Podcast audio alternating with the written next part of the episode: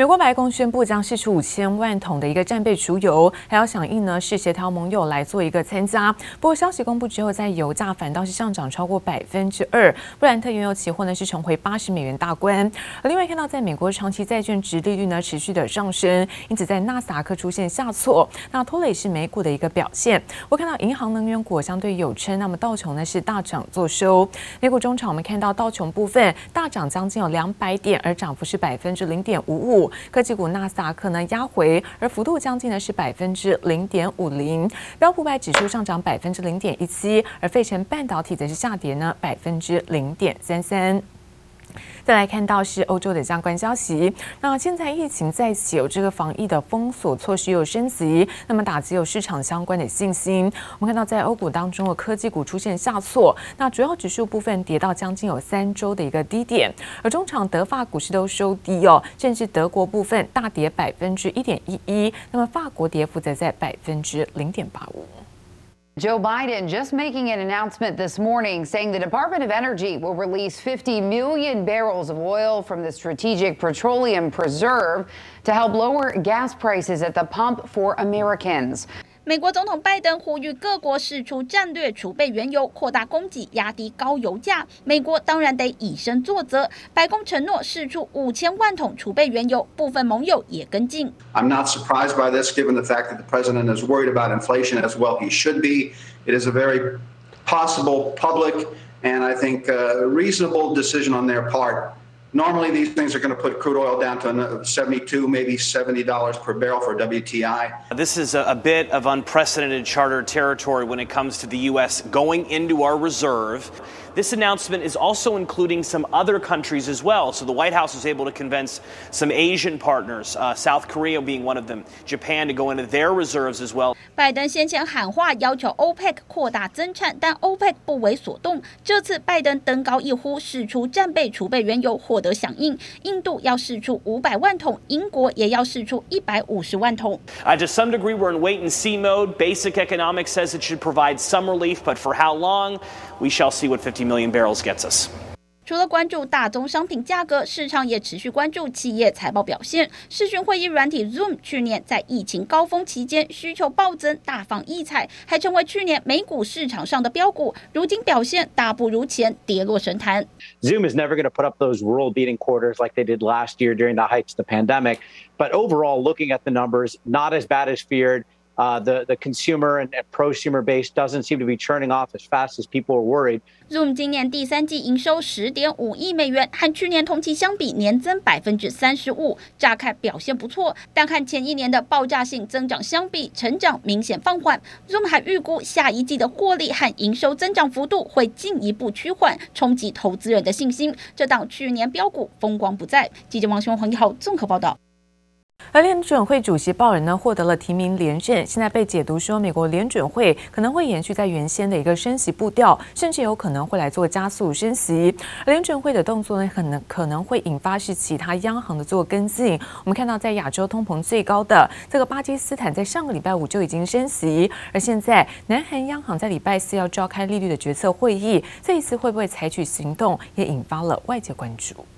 The Monetary Policy Committee decided that the time had come to begin the process of tapering. 央行压制通膨的做法不外乎缩减购债和升息。巴基斯坦十月通膨高达百分之九点二，上周五宣布升息一百五十个基点，已经搭上了升息循环列车。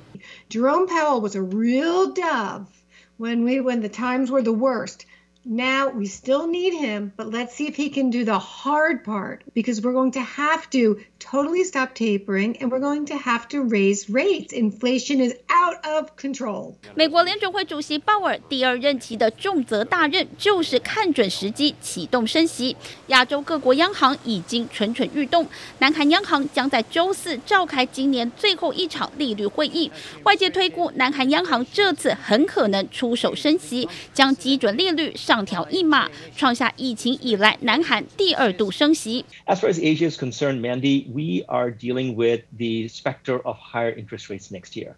Whether that happens in June or July thereafter, I think is a function of the data. Some are highly sympathetic to Fed rates. As Fed rates go up, as curves flatten there, Asian curves will follow. I have Singapore in mind. 有联准会带头，部分亚洲国家很可能陆续展开升息行动，但中国却是例外。What does tightening in the rest of the world really mean as we go into 2022? I think tightening is not in the foreseeable future here for China. Authorities can't loosen to the extent they probably would given the pressures on it. It is very common to get a triple R cut right around Chinese New Year, which this year is going to be February 1st.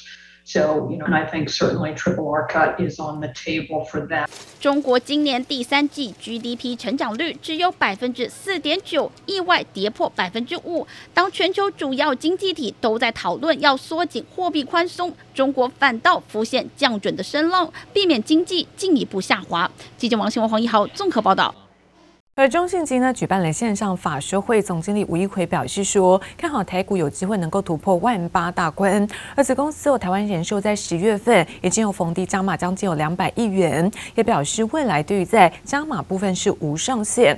而对于在联准会主席鲍尔连任之后的一些升息动向，中信金预估美国最快明年第三季呢会开始做升息，而台湾央行可能在明年下半年他们会升息一码。金控法说接连登场，中信金二十三号公布前三季累计税后盈余四百六十四点七五亿元，EPS 二点三三元。其中子公司中信银行前三季合并税后盈余两百二十八点四三亿元，台湾人寿达两百二十五点九亿元。总经理吴一奎指出，台寿趁着十月底台股重挫有进场加码。十月初的时候股市下跌，我们已经开始加码了。好，那未来从现在开始看到今年年底股市应该。仍然呢，呃，维持一个比较好的量能，应该甚至于有机会能够突破一万八千点的高点哦。那所以我们呃还是会持续看好台湾的股市。那另外我们在加码上面是没有上限。吴一奎表示，台寿目前台股的投资部位占资金比重不到百分之十，看好台湾经济成长及台股明年表现，未来加码无上限。而在鲍尔连任联准会主席后，市场也持续紧盯美国升息时点。明年第三季。是最快的话，是有可能联准会会开始升息，还不是到紧缩的时候哦。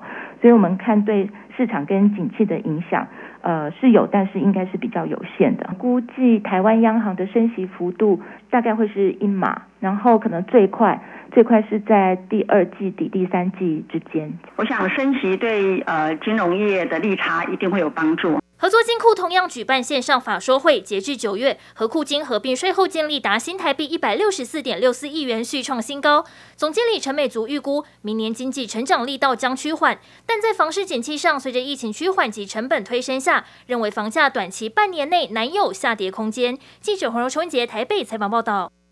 而半导体在先进制程大战呢是越演越烈，而根据在外媒报道，那么三星三纳米的首发客户传出可能会是国际大厂超微和高通，而现在啊三星近期喊出第一代三纳米要在明年的上半年来做量产，那其中二零二三年上市的旗舰新手机有望是首度采用是三纳米的制程。不过现在超微跟高通过去跟台积电呢是合作非常的密切，现在三纳米的先进制程到底订单会到哪一家，还是要看一下量产的时程能否顺。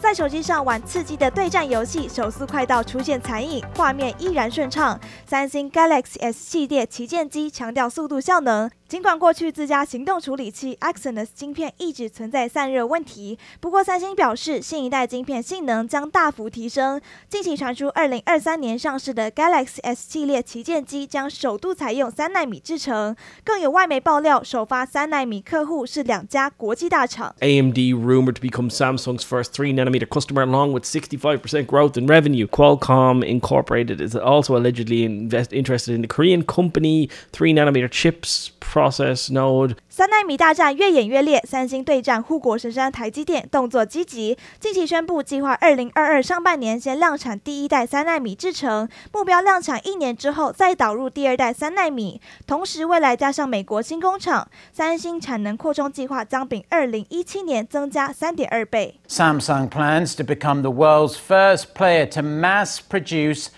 three nanometer chips by the first half of next year. The firm adds that it will be able to mass produce even smaller nanometer chips in around four years from now. 三星强攻先进制程和台积电较劲意味浓厚。根据 DigiTimes 消息指出，业界人士认为，可能是因为台积电苹果优先政策引发超微和高通不满，因此倾向和三星合作。 不过，两家大厂过去都和台积电有多年合作关系，是否在这次先进制程大战中选择三星，端看后续的投片发展。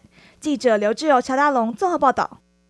半导体现在扩厂的需求强劲，也带动设备厂的表现相对的亮眼。我们看到，包括智胜、君豪跟君华，今年累计有前三季的获利都赚赢了去年全年。而昨天三家厂商呢召开了法说会，而君豪的董事长对于在产业前景呢十分乐观，目标是提升半导体比重，那么占营收将近百分之五十以上。我们看到君华的副总则是看好这一波需求至少呢会持续到二零二五年，而智胜则是定调今年获利呢一定可以超过二零八年。将近是六亿的台币水准。对今年跟明年，实际上展望都相当乐观了。设备供应商好，客户到哪里，我们就会跟到哪里。设备厂君豪董事长陈正兴看好半导体需求，准备跟随大客户台积电设厂计划。君豪、智胜、君华三家设备厂组成联盟，二十三号一同举办法说会。社会设厂需求强劲，三家厂商今年累计前三季获利都赚赢去年全年。接下来订单陆续发酵，渴望挹注后续表现。半导体方面。的订单状况应该是比以往，因为更会更好。我们的面板大概占了将近七十个 percent，哦，那那个半导体在三十个 percent，哦，那我要想，我们这几年的目标是希望整个把半导体的营收比重要能够突破到超过一半以上。台积电未来三年将投资一千亿元到美国、日本高雄设厂。日前表示，今年到二零二三年的扩产速度将是前三年的两倍。加上封测五强，日月光、力成、京元电、细格、南茂，今年合计资本支出也将超过千亿台币。设备厂搭上这波产业融景，看到二零二五年起码会有三十座以上的巨规模的新厂哦，尤其是封测，看是不是元宇宙这些 AR、VR 能不能够刺激一波新的需求。哦，又或者是低轨卫星。SEMI 二十三号公布十月北美半导体设备出货金额达到三十七点四亿美元，月增百分之零点六，年增百分之四十一点三，改写次高。今年将达到九百亿美元，预估明年将近一千亿美元，可望连三年创下历史新高，呼应半导体大厂不约而同的说法，产业融景才刚刚开始。记者刘志柔、乔大龙台北采访报道。